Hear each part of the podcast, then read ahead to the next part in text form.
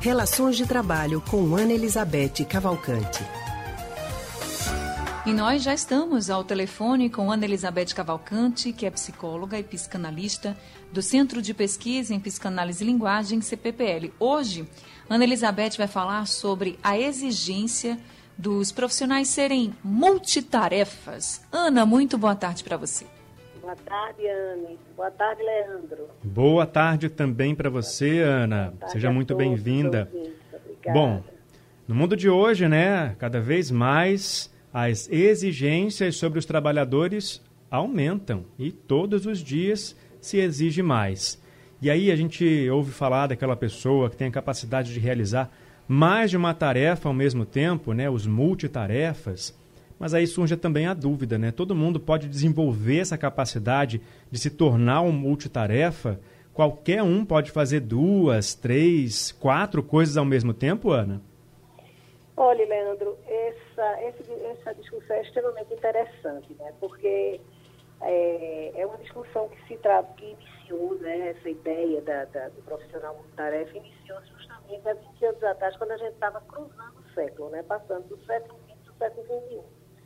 Então, se fazia a projeção, né? Quais eram as exigências do profissional para o século XXI e a exigência, a, a, exigência da competência de realizar várias tarefas aparecia assim como uma prioridade absoluta, né?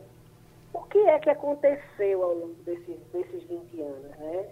Todos os estudos todos têm mostrado que isso é um mito, né? Essa capacidade de fazer várias tarefas ao mesmo tempo, com a mesma qualidade, é um mito. E as neurociências vêm mostrando, vêm mostrando isso. Né? É, tem estudos interessantíssimos. E todos eles convergem para o fato de que o nosso cérebro ele precisa de um tempo para virar o foco de uma, de uma, de uma, de uma, de uma tarefa para outra. Só que isso acontece tão rapidamente que a gente tem a sensação de que, que isso acontece simultaneamente, mas não é. E o que, o que os estudos mostram é que, no final das contas, essas tarefas não são feitas com a mesma qualidade. Ou seja, fora essas, essas atividades que a gente faz involuntária, como, por exemplo, andar e respirar, é, toda atividade que exige atenção e concentração, ela não se dá de forma simultânea. Isso é uma coisa extremamente interessante, porque vai contrariar não é, essa, essa ideia que se tinha antes de que isso era possível. Então, no final das contas, o que, é que a gente está percebendo hoje? Essa exigência terminou criando, assim, uma exigência que é uma exigência do outro para o trabalhador, como do próprio trabalhador sobre si mesmo, né? De ter essa capacidade e de exigir dele próprio uma super, uma super, uma super competência, né? E isso é uma coisa que a gente vem observando. A gente até já falou sobre isso aqui, vocês devem lembrar.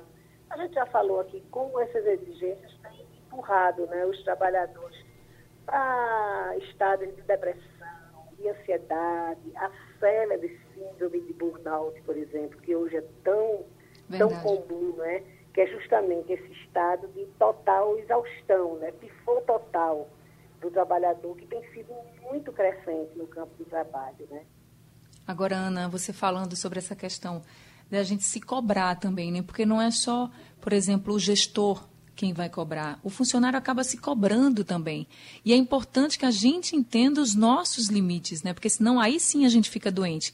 Porque às vezes eu até acho que a pessoa pode conseguir não fazer com perfeição, mas consegue fazer uma ou outra atividade e ali, se não é simultaneamente, mas é muito próximo, né? Tenta fazer rapidamente uma coisa ou outra, tentar resolver apagar incêndios, como a gente diz no mundo corporativo mas nem dá para fazer tudo com 100% de qualidade, porque é muito diferente quando você senta com a cabeça fria só para fazer uma coisa, se concentra e aí coloca todas as suas energias nessa atividade. E é diferente quando é necessário você ter que se dividir um pouco, dividir a atenção. Então você está fazendo uma coisa no computador, tem que olhar para outra, raciocinar, tomar uma outra decisão, depois volta para cá. Claro que você não vai fazer 100% tudo, mas é importante que a gente entenda isso também para não se cobrar muito, né? você falou disso, né? Porque você usou uma, uma, uma metáfora muito engraçada, muito interessante, importante. Apagar incêndio não pode ser o, o, aquilo que é corriqueiro na nossa atividade de trabalho. Isso. Entende? Atividade, é apagar incêndio, incêndio é uma coisa extraordinária, né?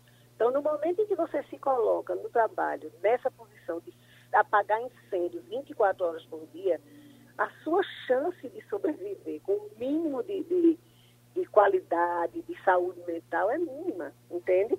Então é isso que eu acho que é muito importante a gente chamar atenção. Você chamou atenção também de uma coisa importante. É importante a gente ter, ter é, atenção e ter consciência dos nossos limites. E é muito importante também a gente ter consciência de que o que está sendo exigido é fora dos limites. Entende? Isso é muito importante também, porque muitas vezes hoje o que acontece é o seguinte, o trabalhador ele é exigido de algo, como a gente está falando agora, de algo que é impossível corresponder. Ele é exigido a fazer, a desempenhar e a, a, a funcionar de um jeito que é impossível corresponder. E no fim das contas, não é, ele não, não vai criticar aquilo que está sendo questionado, mas ele vai criticar a própria competência. Você está entendendo? Sim, exatamente.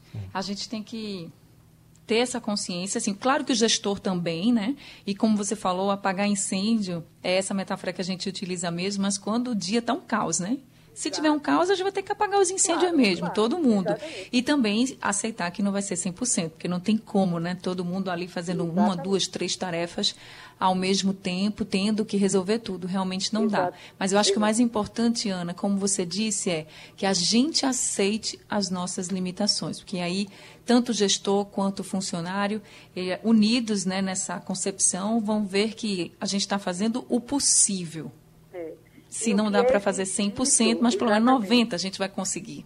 Exato. E o que é exigido deve também levar em consideração isso, né? Porque a gente vê hoje que a tendência é de nos tratarmos como se fossem seres... É, Máquinas, é, super, robôs. É, é, é super-humanos, né? E nós não somos. Nós não somos super-homens, nós não somos super-mulheres, nós somos humanos, com todas as nossas limitações. Isso aí, é importante conhecê-las, né? Obrigado, viu, Ana, pela Exato. participação mais uma vez com a gente. Tá bom, até quarta então. Até quarta, Ana. Muito obrigada, viu, pelas orientações.